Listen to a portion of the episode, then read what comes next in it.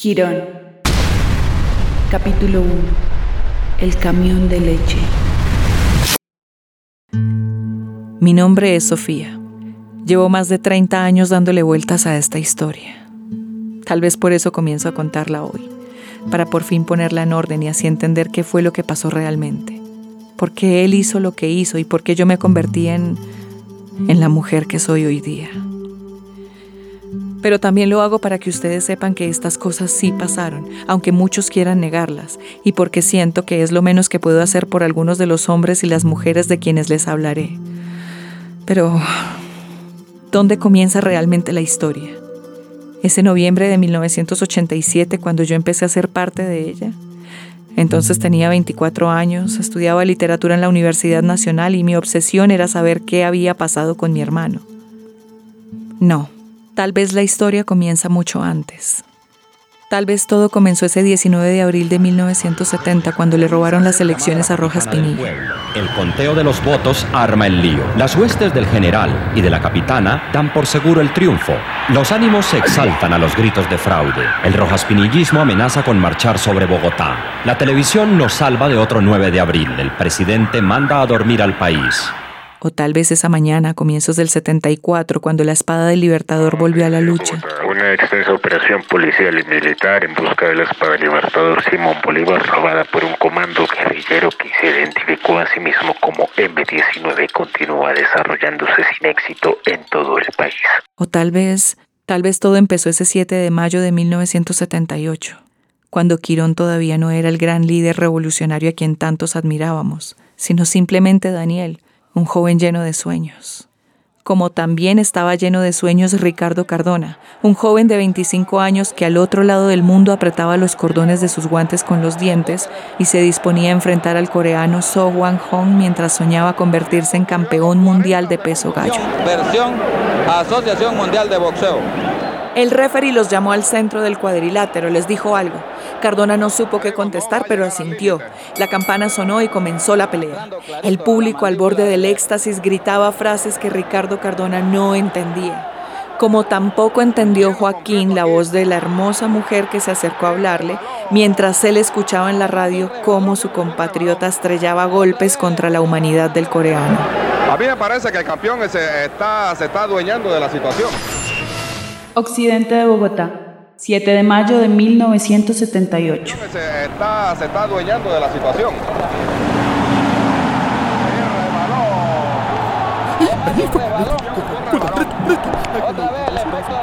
Discúlpame, lindo, te hago una pregunta. ¿Lindo? ¿Perdón? ¿Me decía? Ay, sí. Es que ando más perdida y tengo que llegar a esta dirección, mira. A ver. Esa fácil, preciosa. Sube a la 26 y camina hacia el oriente, como quien va para Monserrate. Emma, si quieres te acerco que me cae por la ruta. Ay, no, ¿en serio? Claro, linda, no hay problema. Tan bello. ¿Y me puedes llevar también con mis amigos? Y justo cuando Ricardo Cardona sintió que So Juan Hong le estrellaba un gancho en la mandíbula, en ese instante Joaquín Camacho sintió el cañón de una automática 9 milímetros que se le metía entre las costillas. Eh, facilito, papá, te la tiro plena. Si usted viene ahí pegadito a mí, yo te voy diciendo. Eso, dale espacio para que suba esta pelada. Eh, trompe bollito, ¿no? Ya. Eso, eso, pegadito va conmigo que necesito que suba mi otro compa que nos va a hacer verde ya turístico. Hola, papa, eso, muy bien. La mano quietica donde pueda verlas. No, no, no, por favor, no me hagan nada. No me hagan nada. Toma mi billetera, la plata, pero no me hagan nada, por favor. Ya, ya, ya, ya, mi señor, guarde eso. Nosotros no vinimos por su platica, ¿cómo se le ocurre? Vinimos por la leche que lleva en el camión. Por favor, no me hagan eso. Me van a echar del trabajo y yo tengo dos niños que alimentar. Ya, ya, ¿cómo es su nombre? Joaquín Camacho. Don Joaquín, a ver, yo le hago una pregunta. ¿Usted se ha puesto a hacer cuentas cuánto valen esas botellas de leche que lleva ahí? No, señor. Valen un platalón. ¿Y sabe qué es lo más triste, don Joaquín? No. Lo triste es que esa platica va a dar a los bolsillos de los dueños de las empresas que ya tienen harta, mientras que los niños que no tienen con qué desayunar siguen en las mismas. Y de paso a su merced le pagan una miserableza por repartirla. ¿O me equivoco? Pues no, pero ay, no me hagan ese mal, por favor. Don Joaquín, don Joaquín, no se afane. A ver, ¿usted de verdad cree que la empresa va a perder algo? No. ¿Cómo se le ocurre? Si todo eso lo tiene asegurado. Pero... Pero nada, viejo Juan. A ver, dime tú, ¿cómo se llevan tus dos peladitos? Marisol y Juan Pablo. Esa vaina, Joaquincito. Imagínate que vamos a llevarle la leche a otras Marisoles y Juan Pablitos que no tienen con qué entretener la barriguita. No es más. ¿Sí me entiende? Es que, don Joaquín, ¿a usted no le pasa que ya está cansado de que todo el mundo se le abra la boca diciendo que va a ayudar a la gente? Pero que a la hora de la verdad nadie haga nada. Pues sí, pero ¿qué? ¿Ve? Por eso es que nosotros intentamos no hablar mucho, pero sí hacer algo lo que se puede. ¿Cómo está? ¿Asustado? Pues claro, don Joaquín, no es para meros, pero confía en mí que nada malo le va a pasar. Respire profundo y verá que ya se le pasa el susto.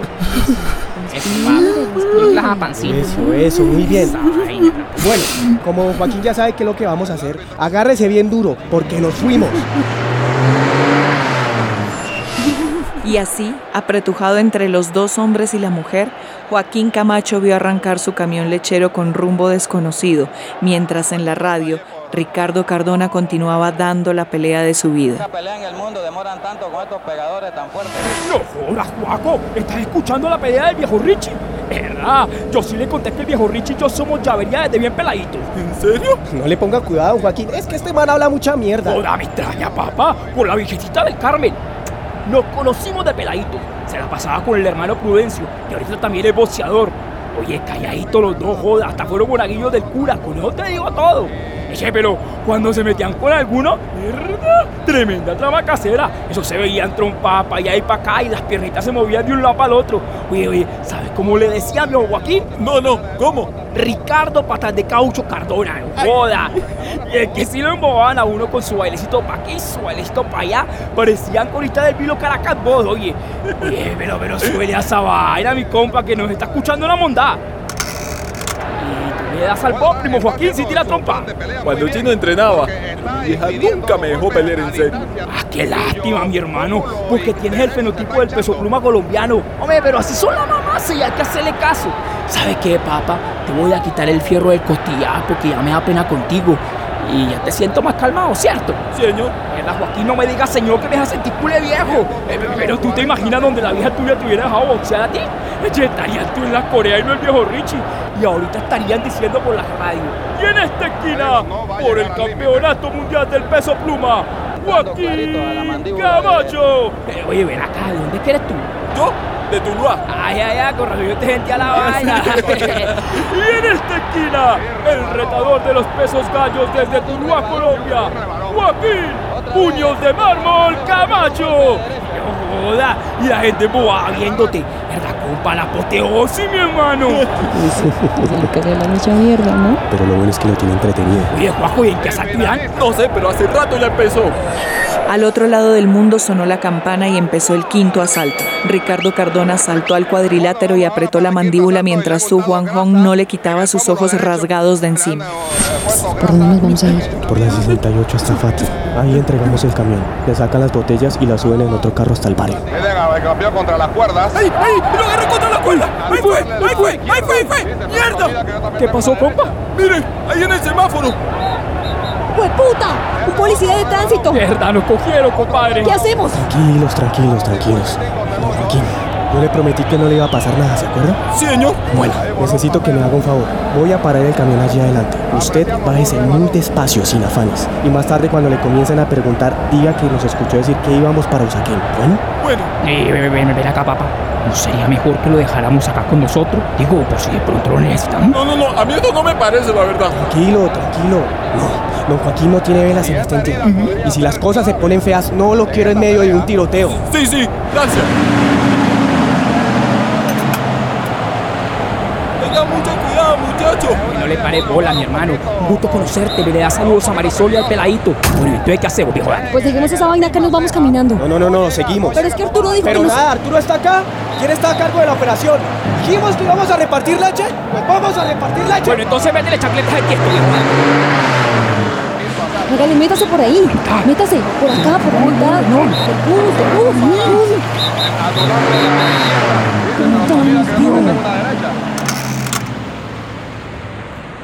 Buenas tardes. Documentos. Ay, señor agente. Es que tenemos un afán. No te imaginas. Oye, oye, ven acá, papá. Yo, yo a ti no te conozco. No creo. Documentos. Hermano, no los tengo acá. Salimos de afán porque se nos cogió la noche para entregar los pedidos. Pero hablemos. No, no, no, no, no. Hablemos nada.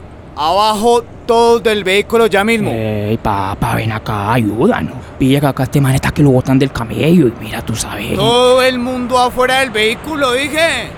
No, no, guarda el arma. Espera, espera. Señor agente. La vida hoy la ha traído una encrucijada y tiene dos opciones. Una, usted levanta sus manos donde yo pueda verlas y da dos pasitos hacia atrás mientras mi compañero arranca y seguimos nuestro camino. O dos, se queda ahí parado haciéndole honor al uniforme y yo me veré en la penosa obligación de abrirle un tercer ojito en la frente para que pueda ver a Dios o al gran hijo de puta santo de su devoción. Ya, tranquila. Así que usted decide. Y yo de ti le hago caso, papá, porque está vieja y... Eso, eso, muy bien, muy bien. Ahora un pasito más, por favor. Ya, ya. muévase, muévase. Ahora dese la vuelta. De rodillas. Rápido. Ahora acostadito me le va a dar un besito al pavimento. Hágale, hágale, lo vi. Ah, muy bien. ¿Sí ve que sí puede? Arranca, arranca ya. Su Juan Hong estaba contra las cuerdas mientras Ricardo Cardona se imaginaba estar en San Basilio de Palenque frente a su saco de boxeo.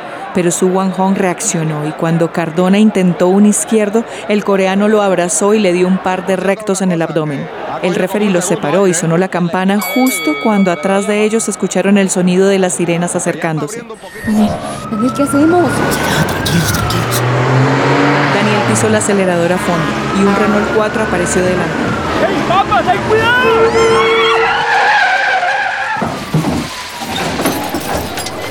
El ruido fue ensordecedor. Los pedazos de vidrio se regaron por la calle. Una viejita permanecía en estado de shock aferrada al volante de su carro. El tráfico se detuvo y los jóvenes atrincherados atrás del camión intentaban repeler los disparos de la policía que los superaba en número. Hasta que... ¡Lucas! ¡Lucas, cuidado! Ricardo Cardona miró a su oponente al otro lado del cuadrilátero, el mismo desde donde el agente Martínez apuntó su arma hacia Lucas. ¡Lucas! ¡Daniel, no! Y mientras en Seúl, Corea, sonaba la campana del décimo segundo asalto, en el sur de Bogotá el cuerpo de Daniel caía herido en la calle. Daniel, Daniel. ¡Daniel, papá, qué hiciste! Daniel, mírame. Mírame, Daniel, vas a estar bien. Vas a estar bien. Pues puta, nos jodieron, nos jodieron, compañera. No, no, no, no, no, no, no. Todavía no. Hágale, páseme el encendedor que siempre carga. ¿Qué, qué vas a hacer? Por repartir leche. A eso vinimos, ¿no? Diana caminó hacia la parte trasera del camión. El referee se acercó a Su Wan Hong que permanecía inmóvil en su esquina. Extendió su mano y rasgó su falda. La sangre corría por sus párpados y la gasolina empapó la tela. Una pequeña llama se encendió y el referee se dirigió a Ricardo Cardona que no podía creer lo que veía. Su Wan Hong yacía casi inconsciente, incapaz de levantarse. En el centro del cuadrilátero sus puños fueron levantados en alto. El público enloqueció y en una calle al sur de Bogotá una columna de fuego se levantó a los cielos celebrando la victoria de Ricardo Cardona. Nacido en San Basilio de Palenque y desde ese 7 de mayo de 1978, campeón mundial de peso gallo. Nueve años después. Independiente, la voz del periodismo comprometido con la verdad. Un programa de análisis y opinión política. Escúchenos todos los jueves de 4 a 6 de la tarde por los 950 de la amplitud modulada. Bogotá, 5 horas y 50 minutos de la tarde de hoy, jueves 6 de noviembre de 1987. Seguimos en La Voz Independiente, un espacio de opinión, análisis y actualidad política en la radio colombiana. Antes de finalizar nuestro programa de hoy dedicado a recordar los dos años de la toma del Palacio de Justicia, quiero darle la bienvenida al señor ministro de Defensa General Melitón Vega, que como primicia exclusiva nos ha concedido algunos minutos para charlar con él vía telefónica. Señor ministro, muy buenas tardes. Gracias por aceptar la invitación. Buenas tardes. Para empezar, señor ministro, hace algunos años usted fue comandante de la Escuela de Caballería en el Cantón Norte. Incluso estaba a cargo de la Brigada de Institutos Militares cuando el M-19 se robó las armas a finales del 78. Así que, ya que conoce también estas instalaciones, ¿podría decirnos qué distancia hay entre la Escuela de Caballería y la Plaza de Bolívar? No le puedo decir la distancia exacta, serán unos 20 kilómetros. Bien, Ahora cuéntenos, por favor, a qué velocidad se puede desplazar los tanques blindados con que las Fuerzas Armadas hicieron frente al M-19 el día de la toma. Eso es variable y la verdad que no entiendo a qué vienen esas preguntas. Permítame, ya le aclaro cuál es mi punto, pero ¿Convendría conmigo en que esos vehículos tienen una velocidad máxima de 40 kilómetros por hora aproximadamente? Esa información no es exacta. Los blindados Cascabel y los Urutú con que se hizo frente a la situación pueden alcanzar hasta 100 kilómetros por hora. Perfecto, pero aún así es muy extraño que si los miembros del M-19 entraron al palacio hacia las 11 y 40 de la mañana, sobre el mediodía ya estuvieran esos vehículos en la Plaza de Bolívar. O mejor dicho, señor ministro, cómo llegaron esos tanques al Palacio de Justicia en tan poco tiempo. No, no, no. Los terroristas entraron mucho antes. Sí, claro, había guerrilleros infiltrados desde antes, pero se supo que estaban en el palacio solo cuando entró el camión por el parqueadero con el grupo de asalto. ¿Qué quiere que le diga? Reaccionamos de inmediato. Tan pronto nos enteramos de lo que estaba pasando, desplegamos toda la fuerza necesaria para hacerle frente a la sedición. Tan pronto se enteraron. Sí, señor. Permítame, señor ministro, le leo algo. Se trata de un titular del periódico El Siglo, que salió el 18 de octubre de 1985, es decir, tres semanas antes de la toma, y que dice lo siguiente. Hayan plan del M-19 para ocupar Palacio de Justicia. ¿Conoció esta publicación? Sí, señor. Por esos días... Disculpe que lo interrumpa, señor ministro, pero si conoció esta publicación, entonces sabe de un informe de inteligencia advirtiendo sobre la toma por parte del M-19. Eso no es correcto. No corresponde a la verdad. No hubo ningún informe de inteligencia. En esos días solo recibimos una llamada anónima previniendo de un posible ataque, nada más. Y a raíz de eso se dispuso un cerco de seguridad para salvaguardar el Palacio de Justicia y a sus ocupantes. Sí, señor, un cerco de seguridad que fue retirado el viernes anterior a la toma. Sí, señor. ¿Quién dio esa orden, señor ministro? El doctor Reyes Echandía, presidente de la Corte Suprema de Justicia. ¿Y el doctor Reyes Echandía por qué daría esa orden? No sé. No tiene ningún sentido, ¿no le parece? En eso estoy totalmente de acuerdo con usted, señor periodista. Pero así fue. Bien, Lástima que ya no tendremos la oportunidad de cotejar esa información con el doctor Echandía. Lástima. Ahora hay otro tema que llama mucho la atención a quienes hemos seguido con atención el caso. ¿Por qué se dispararon roques incendiarios contra el palacio? Otra vez. Aquello fue un error humano y ya lo hemos reconocido previamente. La orden fue lanzar un rocket percutor que diera contra el frontispicio del palacio y permitiera que el humo del incendio saliera porque las personas adentro se estaban asfixiando. Pero en cambio fueron esos roques los que provocaron el incendio en el tercer y cuarto piso. Eso es totalmente falso. Cuando se disparó esa munición la conflagración ya había empezado. Es que acá es donde la opinión pública no puede perder de vista que la toma del Palacio de Justicia fue financiada por Pablo Emilio Escobar y los extraditables, con un objetivo único, destruir los expedientes de esos narcotraficantes y que fue por eso que los terroristas del M-19 incendiaron el tercer y cuarto pisos. Pero si eso es cierto, entonces muchos guerrilleros murieron quemados en el incendio que ellos mismos provocaron. Para que se dé usted cuenta del nivel de estupidez e improvisación con que esos mercenarios actúan. Muy bien, señor ministro. Yo sé que el tiempo se nos está acabando, pero hay un tema por el que no puedo dejar de preguntarle. ¿Qué se sabe de los desaparecidos del palacio? A ver, periodista, si usted realmente conoce también el caso como afirma, no entiendo a qué viene esa pregunta. La pregunta viene, señor ministro, a que hay familiares que todavía... En junio del año pasado se hicieron públicos en el diario oficial los resultados de la investigación que ordenó llevar a cabo el señor expresidente Betancourt Cuartas. Y lo repito, si estudió el documento, sabe entonces que el noveno juez de instrucción encargado de ese peritaje dejó muy en claro que los supuestos desaparecidos no son tales. Se trata... Pero señor ministro, hay por lo menos 11 familias que dicen no conocer el paradero de sus seres queridos, por favor. Señor periodista, ¿me va a dejar terminar? Dese cuenta, con todo respeto. Pero los medios de comunicación constantemente nos acusan de mantener un supuesto pacto de silencio. Pero claro, cuando nosotros intentamos esclarecerle al país la verdad de los hechos, se nos calla. No se nos permite hacerlo.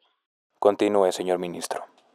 Le decía, el peritaje llevado a cabo dejó muy en claro que los supuestos desaparecidos murieron a manos de los terroristas en el cuarto piso y que las condiciones en que quedaron esos cuerpos a causa del incendio dificultó su reconocimiento.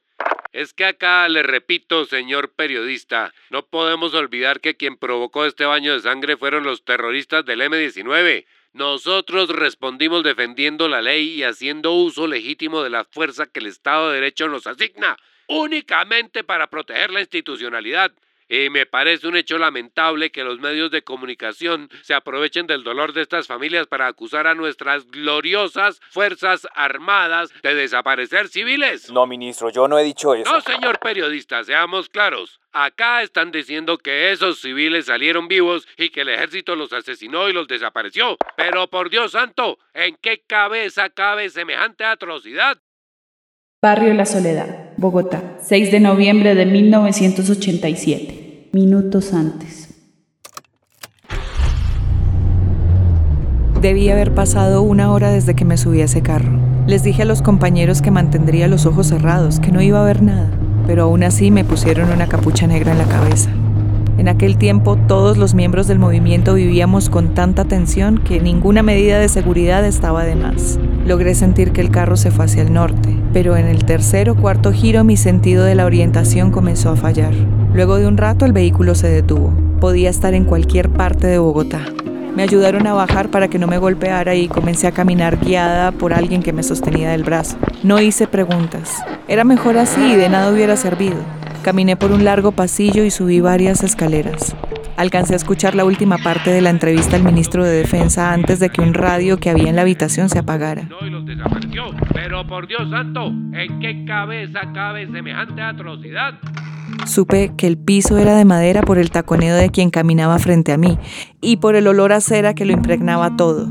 Permanecía sentada, en silencio, y entonces sentí que algo pasó caminando junto a mi pierna.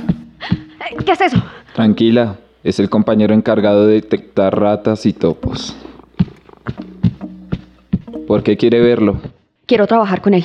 No la necesitamos. Ahora es cuando más gente se necesita. ¿Cómo nos encontró? Igual que usted, preguntando. ¿Qué más preguntó? Pregunté por usted. ¿Qué averiguó? Sé su nombre. Sé que está encargado de la seguridad del comandante. Sé que conoció a mi hermano. Tuvo el gusto. También estoy acá por él. Llevo dos años buscando respuestas que nadie me da. ¿Qué fue lo que pasó realmente? Él conocía los riesgos. Sí, y ustedes también. Hola, compañero Gramsci. ¿Mm? ¿Cómo estás? Ya, ya. Ramiro, déjala. Espero que no esté cometiendo un error, comandante. Han sido tantos. Uno más que diferenciaría. Quítate la capucha. Lo hice, y por primera vez lo vi. Cuando mis ojos se acostumbraron a la luz, noté que tenía alzado un gato gris que jugaba con sus dedos. El hombre de mirada profunda y que cojeaba al caminar era Quirón, uno de los máximos comandantes del movimiento. En nueve años de trabajo y luego de haber hecho parte de los más importantes operativos, había pasado de ser un jovencito a cargo de una pequeña columna a uno de los hombres claves de toda la organización. Comandante, mucho gusto. Me llamo Sofía. Bienvenida. ¿Te ofrecieron algo de tomar? Que... No, no, señor.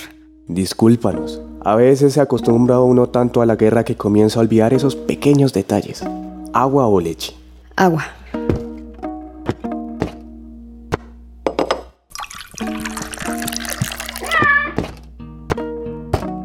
Aquí tienes. Gracias. Entonces la leche será para ti, compañero Gramsci. Toma. Pero está fría.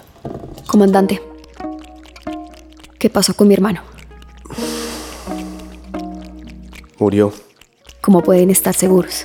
No estuvieron ahí. Nadie me dice dónde está su cuerpo.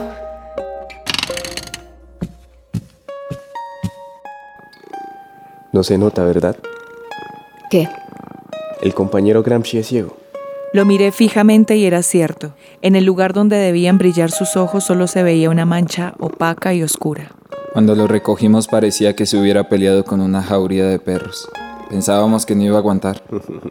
Pero no hay herida que no sane si se le dedica el tiempo y los cuidados necesarios. Comandante, quiero entender, saber qué pasó. A veces para sanar no es necesario entender. Mira al compañero Gramsci. Nadie va a saber nunca qué fue lo que le pasó. Pero aún así lo cuidamos, le dimos de comer, antibióticos y ya ves. Date a ti misma todo el tiempo que te haga falta. Déjeme ayudar. Puedo averiguar qué hicieron con él y con los demás. Te entiendo. Pero en este momento las prioridades del movimiento son otras. Entonces es cierto, los dejaron solos. No.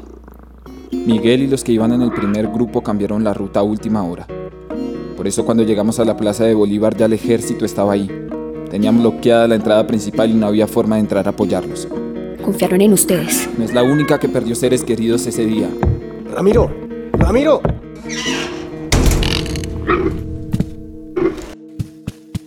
Discúlpalo. Su compañera también murió en el palacio. Perdón, no sabía. ¿Hace cuánto que no puedes dormir? Eso no importa. Claro que importa. ¿Sabes por qué el compañero Gramsci se recuperó? Porque ahora nadie nota que está ciego. Se adaptó. Recién se dio cuenta que estaba ciego, lo único que hacía era escuchar. Se paraba y levantaba las orejas. Las movía de un lado para otro, pero se estaba completamente quieto. Solo escuchaba. Luego sí comenzó a moverse. Primero muy despacio.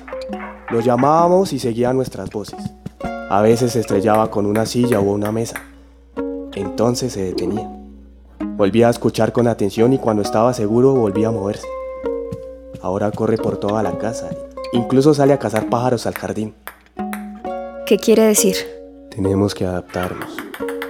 Aprender de nuestros errores y cambiar de estrategia cuando haga falta. Me gustaría que trabajaras con nosotros, pero no como tú quieres hacerlo. Necesitamos que el país realmente escuche nuestra propuesta política. Y creo que en eso nos podría ser muy útil. Con todo respeto, comandante. Pero eso es una pérdida de tiempo. En este momento prefiero perder tiempo y no perder más hombres. A regañadientes, finalmente acepté el trabajo que Quirón tenía para mí en la organización. Luego del fracaso de los diálogos de paz con Belisario, la alta comandancia del movimiento estaba decidida a intentar un nuevo acercamiento de paz con el presidente Virgilio Barco. Además, había que recuperar el apoyo popular con el que contábamos antes de la toma del palacio. Mi tarea, entonces, a partir de ese momento, consistiría en realizar trabajo de propaganda, escribir o revisar comunicados y entregarlos a la prensa. Pero había algo más. Antes de irme, Quirón me mostró una foto. ¿La conoces? Diana es la nueva profesora del departamento. Llegó hace unos meses de Italia. ¿Qué clase les da? Un seminario sobre Dante. Está obsesionada con la Divina Comedia. ¿Por qué me pregunta por ella? Habla con ella. Intenta vincularla al movimiento. He escuchado lo que dice en clase y no creo que le interese. Quizá te sorprenda. Pero por si acaso, esto podría ayudar. Me entregó un sobre de Manila sellado. Se dio la vuelta y el sonido de su bastón se perdió en el fondo de un corredor oscuro, mientras el compañero Gramsci daba vueltas alrededor suyo maullando.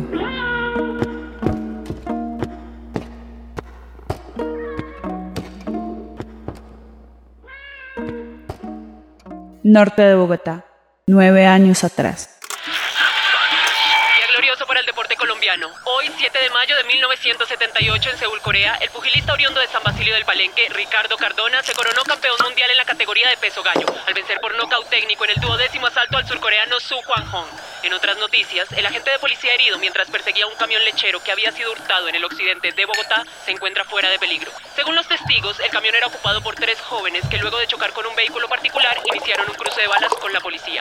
Parece ser que uno de los prófugos resultó gravemente herido. Sin embargo, la explosión repentina del camión que afectó el tráfico al sur de la ciudad durante buena parte del día permitió la huida de los malhechores en un taxi. Hasta el momento se desconoce el paradero de los fugitivos. Con una copa de vino en la mano se dirigió a la ventana donde se veía la ciudad adormecida. Ajena a ella, la vida noctámbula se abría camino a dentelladas. El timbre sonó y la imagen del reloj se detuvo en sus pupilas. Eran las 11 de la noche. Diana, no tenía dónde más llevarlo. Clara, ayúdalo, por favor. ¿Qué, pasó? Ahora te doy todas las explicaciones que quieras, pero por favor, ayúdalo. Lucas, céntralo. ¡Lucas! Sí, señor, lo pongo. ¿Qué? No, en el sofá, no, no, importa, Clara, por favor, ayúdalo. Ha perdido mucha sangre. ¿Estás loca, Diana? No. Tú eres médico, ayúdalo. Soy médico forense, yo no puedo. Voy a llamar a una ambulancia.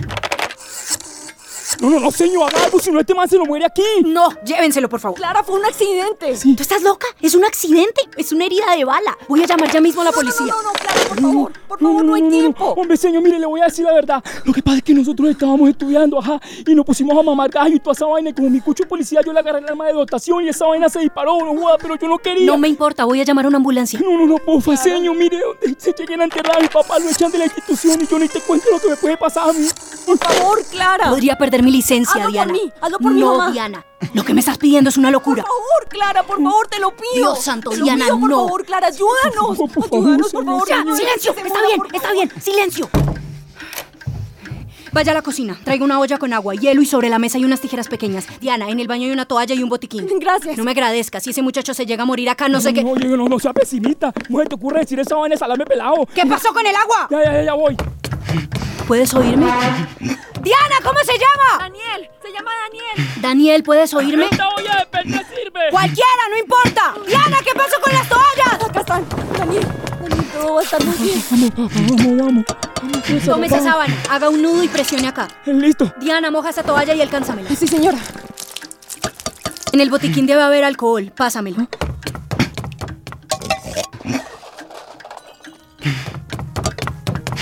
Necesita una transfusión de sangre inmediatamente. ¿Qué? ¿Qué tipo de sangre es? No sé. No sé. No sé. Revísale los papeles, un carnet, la cédula. En algún lado debe decir.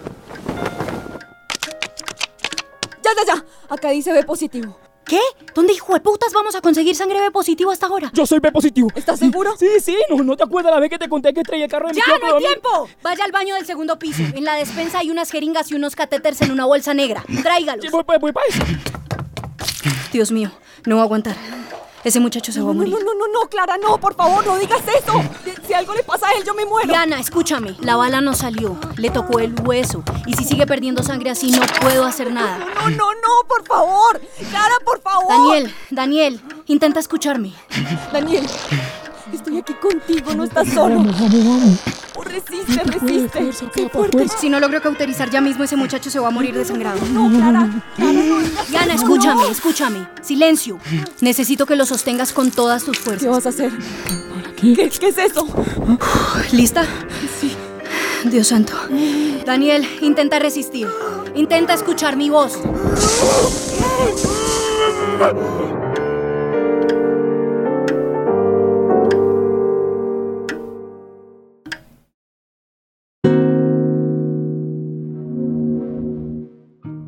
Quirón es una serie de ficción histórica en formato podcast, producida por Teatro Capital, con el apoyo de la Facultad de Artes ASAP de la Universidad Distrital Francisco José de Caldas. Se trata de un relato ficcional enmarcado en un contexto histórico real. De ningún modo pretende ser una reproducción fidedigna de los hechos relatados. En este capítulo contamos con las voces de Cirley Martínez, Jonathan Calderón, María Camila Rubián, Jerica Vargas, Cristian Valle, Fabián Blanco, Jonathan Camel, Cristian Alexis Sánchez, Juan Manuel Convariz, Catherine Castillo y Natalia Mendoza. La grabación de la serie fue realizada en Estudio Calle 51. Técnico de grabación y registro, Cristian Gómez. Edición y diseño sonoro, Michels Manchego. Música, Miguel Casas. Diseño visual, María Fernanda Ospina. Quirón ha sido posible gracias al apoyo, acompañamiento y asesoría de las siguientes personas y entidades, cuyos aportes fueron indispensables para la realización de la serie. Ellas y ellos son Dubián Gallego, María Eugenia Vázquez, Pilar Navarrete, Carlos Uribe, Juana Salgado, Marta Sánchez, Camilo Ramírez, Leonardo Rodríguez, Estefanía Ramírez, Catalina Beltrán, Nicolás Martínez, Mateo Guzmán, Lucía Trentini, Melisa Vargas, Jaime Serrano, Luis Javier Agames, Camila Villalba, Taller Permanente de Dramaturgia del Teatro Sala Vargas Tejada y el Programa Curricular de Artes Escénicas de la Facultad de Artes ASAP, Universidad Distrital Francisco José de Caldas. En este capítulo se escucharon la Obertura 1812 de Tchaikovsky y el Nocturno Opus 55 número 1 de Chopin. Asistencia de dirección, gestión y producción general Natalia Mendoza Castillo y Amaranta Correa Beltrán. Quirón fue escrita y dirigida por Camilo Sastre. Teatro Capital 2021. Encuéntranos en nuestras redes sociales como arroba Teatro Capital.